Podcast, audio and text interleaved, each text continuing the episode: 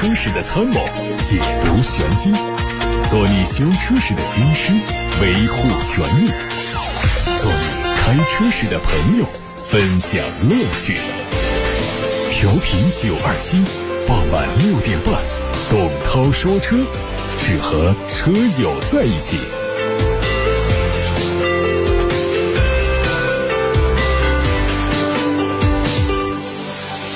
大家晚上好，我是董涛，欢迎在下班路上听董涛说车。可以把选车用车的提问发到直播间八六八六六六六六热线开通可以留言，还有董涛说车微信公众号也可以留言。看新闻，宁德时代的 TCP 三点零电池，也叫麒麟电池正式发布了。新电池的体积利用率达到了百分之七十二，支持五分钟热启动以及十分钟快充到百分之八十。系统的能量密度达到了每公斤两百五十五瓦时，续航里程超过了一千公里，将在明年正式装车。在相同的化学体系、同等电池包尺寸之下，麒麟电池的电量相比特斯拉四六八零圆柱电池提升了百分之十三。在极端情况下，电芯可以急速降温，有效阻隔电芯间的热传导，避免热失控的蔓延，进一步提升电池的安全性。在宁德时代发布麒麟电池之后，理想汽车创始人李想转发了相关微博，并称明年见。随后，宁德时代则在微博互动说，麒麟有理想，疑似官宣合作，似乎在预示理想汽车正在研制的超级快充纯电动车将会搭载宁德时代的电池。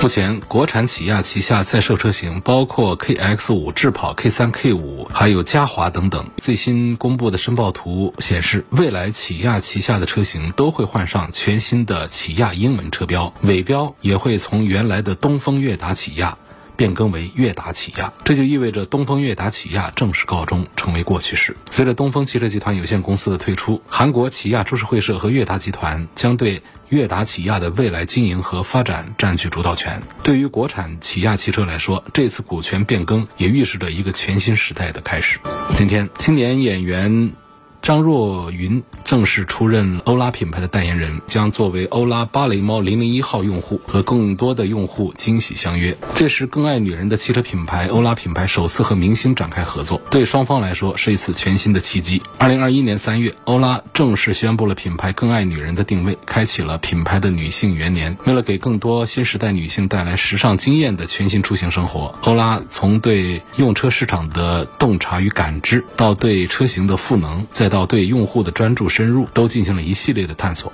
如今，品牌的研发团队中已经吸纳了大量曾经从事各行各业的女性参与造车，包括用户研究、色彩研究、功能研究等。通过对女性生理心理的深入研究，建立更加适合女性的出行解决方案。昨天，帝豪 L 雷神超级电混首批交付活动在武汉举办，新车有三个版本。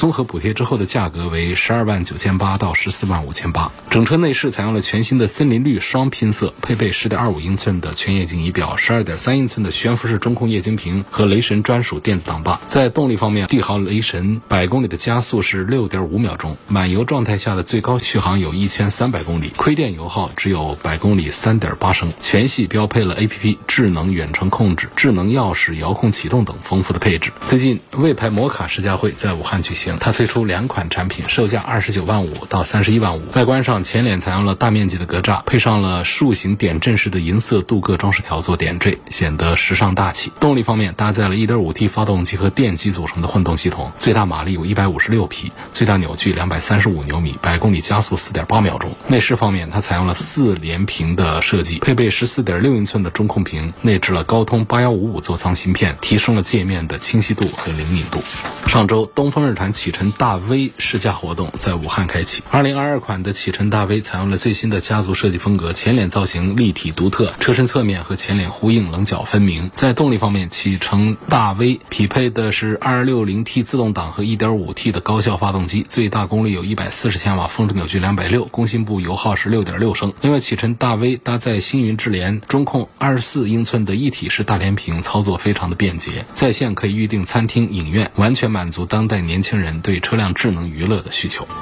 上汽新款大众朗逸上市了，八款自动挡的售价区间是十二万零九到十五万零九。作为中期改款，外观用了两种前脸，普通版是传统的横幅式进气格栅，星空版是点阵式的格栅，和中期改款的帕萨特非常像。内饰换上了悬浮式多媒体显示屏，为了突出差异，星空版在空调的出风口融进了红色元素，并且在座椅等部位使用了红色的缝线。坦克三百边境限定版已经上市，这个车的售价是二十八万元，是目前这个车系当中外观最个性、可玩性最高的车型。外观采用了黄金甲专属配色，前脸新增了坦克字标的中网、金属防护网、宽体轮眉、车顶平台等套件，车尾备胎罩，后部的标志也做了多种新款可选，为车主提供了更强的专属感。曾经被网友们吐槽的摄像头位置偏移也被校正了。全新福特福克斯也迎来了上市，四款车型的售价区间是十一万九千八到十四万五千八，这次是中期改款。全新一代本田雅阁的路试照片在网上出现，明年初会首发亮相。图片上看到车头用了尺寸很大的进气格栅，中网被厚重的伪装覆盖，目前还无法辨认。再看 BMW X。M 量产版的赛道测试照片，这个车在今年年底会上市。谍照上看到了前脸有非常大尺寸的双肾熏黑的进气格栅，还有造型非常犀利的分体式大灯组。前包围组件也是较概念车有所调整。最近，奥迪的 CEO 表示，奥迪计划从2026年开始只向市场上推出电动车，在2035年之前，奥迪的所有车型都会是纯电动的。实际上，2021年奥迪就宣布会停止研发汽油或柴油发动机，并将在十到十五年之后彻底转向电动汽车的研发和生产，到二零三三年加快向电动化的转变，逐步淘汰内燃机的生产，并最迟在二零五零年实现零排放。好，各位刚才听到的是汽车资讯，现在开始解答大家的选车用车问题。有位网友在八六八六六六六六热线电话平台上提问。我注重驾驶感受和音响效果。问领克零九的插混版值不值得买？三十五万元的价位呢？它还有一些什么样的选择？三十五万的插混呢？选择的范围还是比较小的，很少有车这样做。那么领克零九的这个插混呢，我是推荐比较多的。因为整车的驾驶感受啊还是很不错，基本上大家能感觉到它跟沃尔沃 XC90 之间很多方面的关联。厂家没有大宣传，但实际上是一回事儿的一个车。那么价格上呢，便宜了一半，确实是比较划算的。而实际上在做工、在用料各个方面呢，领克零九并没有和相对于 XC90 来说有那么大的差异，所以从驾驶感受和性价比的角度来说都是非常不错的。至于这位朋友关注的音响的问题啊，看你买。它的什么配置？这个音响不是特别贵的一个品牌，BOSS，BOSS 在汽车音响当中呢是属于知名品牌，它做这个小单元呢效果是比较好，是比较擅长的。看配的这个情况呢，就是十四个喇叭的 BOSS 音响的话呢，除了最低配的没有，次盖板以上的全都带上了 BOSS 的音响，应该说满足我们百分之九十九的人的耳朵是没有什么问题的。张先生的话题是问奔驰的 GLC 二六零豪华版，现在有四万块钱的优惠，之后呢就跟这个奥迪 Q 五 L 的四五动感型差不多，问谁的性价比更高？从价格和舒适性方面考虑，奔驰这款车值不值得入手？奔驰的舒适性没有问题，价格有优惠，我觉得也是挺划算。这两个车上面呢，我觉得还是奔驰的 GLC 上有奥迪 Q 五 L 没有办法。代替的东西，比方说它的品牌暗示啊，它内饰的这种豪华感受啊，我觉得这都是它的长处。Q 五 L 呢，我们讲这个绝对性价比的话呢，是要比 G R C 强一点的。从产品上讲，一样的价格下呢，Q 五 L 用到的动力要更好一些，它用的高功率的 2.0T 提速的实际效果。是要比 GLC 的同价位的是要好一些的，其他方面倒是没有什么多的可说的。所以总体上讲，我认为呢，可能大家如果对动力也没有什么特殊要求的话呢，从追求舒适性和豪华观感来讲的话呢，我还是赞成考虑奔驰的。GLC 有网友在八六八六六六六六平台上留言问：汽车以旧换新的具体流程是怎样的？我在省经信厅的官网上看到武汉的一家四 S 店在补贴名单，但是门店的销售说不在，我该怎么办？你让销售把他的销售经理找过来问。有一些培训呢，可能在销售这儿他没有到位，还是怎么回事？以旧换新的这些补贴，经信厅的这个名单上有他们的话，那就是有这种补贴，就是在店里对接。我们从店里拿补贴到手，消费者不用和经信厅和官网来打交道。那么店里会跟国家有关部门来联系，把报销的补贴的钱把它拿到手的。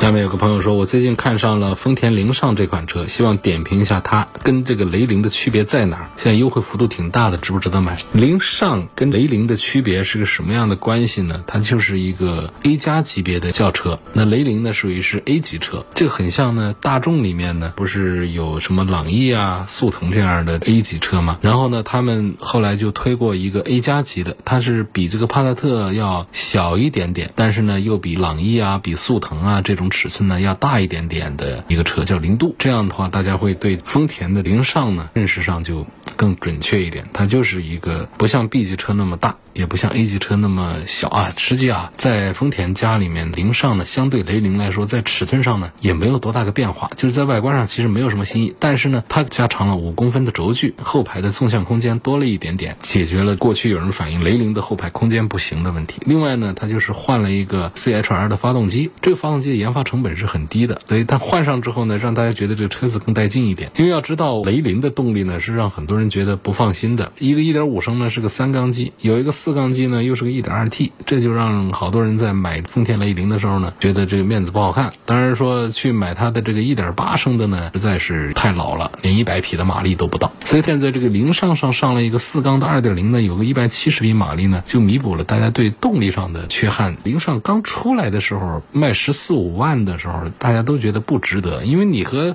雷凌之间就看不出多大一个区别出来，它不像大众的零度啊。跟朗逸啊这些车之间的这种关系，它看起来明显档次要高一些。零度这个零上呢，相对雷凌来说没有看出外观上有档次上的这种区别来。然后白白的多花几万块钱，就为动力大一点、尺寸大一点，从性价比的角度来讲呢，实际是丢失了性价比的。那么这样的话呢，现在价格降下来之后呢，我觉得考虑一下凌尚呢也未尝不可。但是要说清楚，实际上这个凌尚的销售形势是很不好的。那丰田家里的这个 A 级车呢，像雷凌的卡罗拉还是更受欢迎一些。考虑买凌尚的话呢，会出现一个少数人的选择的问题。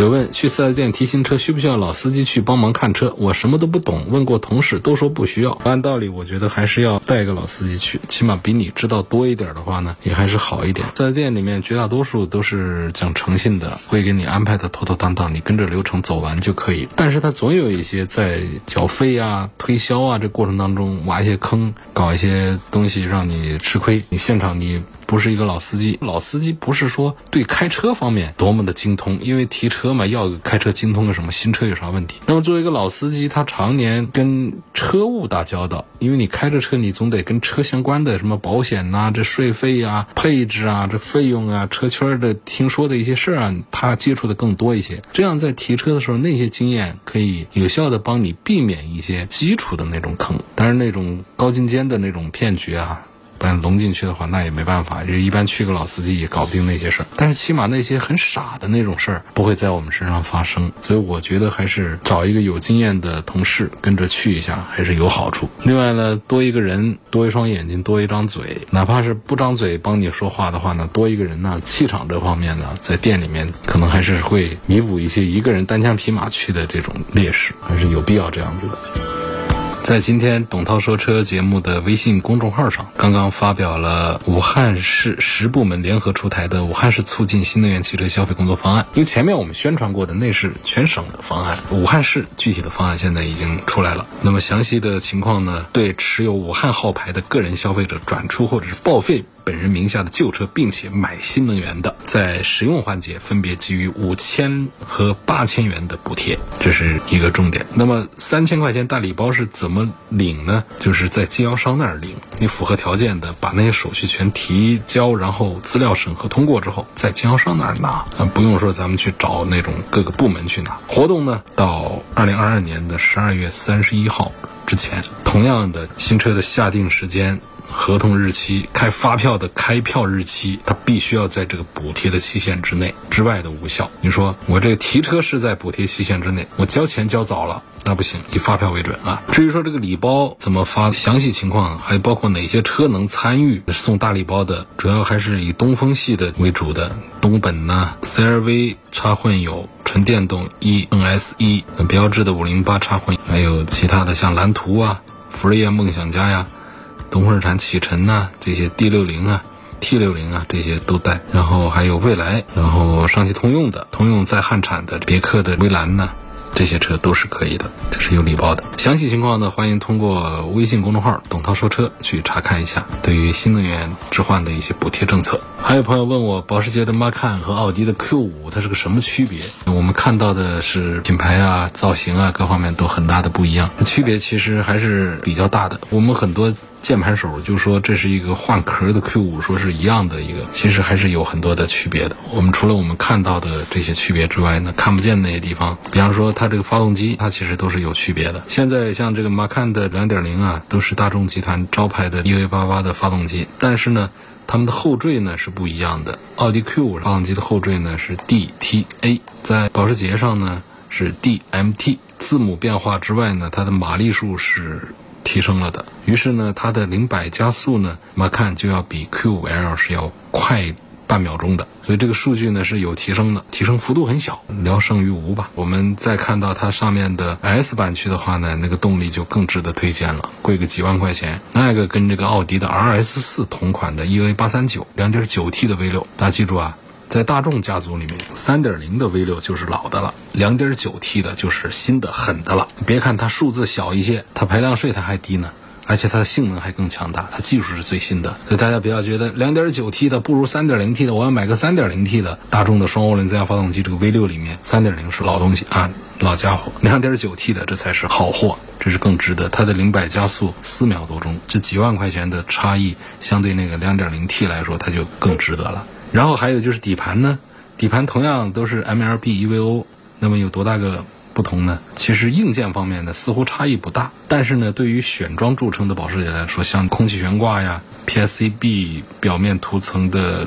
刹车呀、后轴的限滑差速器呀、PTV Plus 啊等等，你只要强化到位，操控性能绝对不是 Q5L 可以相提并论的，同日而语。还有在四驱系统方面呢。马看的也是更具有运动的倾向的，它偏后驱的四驱，操控性上肯定是更加出色。老的奥迪 Q 就是不带 L 的，现在咱们买不到了，只有二手的才有啊。它还是奥迪最纯粹的机械式的跨 u 四驱，常规状态下是四十比六十，后轴是六十，这是足够运动的。但是到了 Q5L 上呢，其实就是一个多片离合器的，就是平常都是百分百在前桥上的，到后桥去呢。也是五十比五十的这么一个变化，所以区别上是不是看到还是不小？总之呢，就是机械层面。有很多的不同，尤其是它这个 2.9T 的 V6 发动机，啊让这个 Macan S 是更具有性价比。这是正在听到的董涛说车节目，我们时间有限呢，今天就跟大家聊到这儿了。欢迎大家在节目时间以外，通过董涛说车的全媒体平台收听往期节目的重播音频。他们广泛的入驻在微信公众号、微博、蜻蜓、喜马拉雅、九头鸟车架号、一车号、微信小程序梧桐车话等等平台上。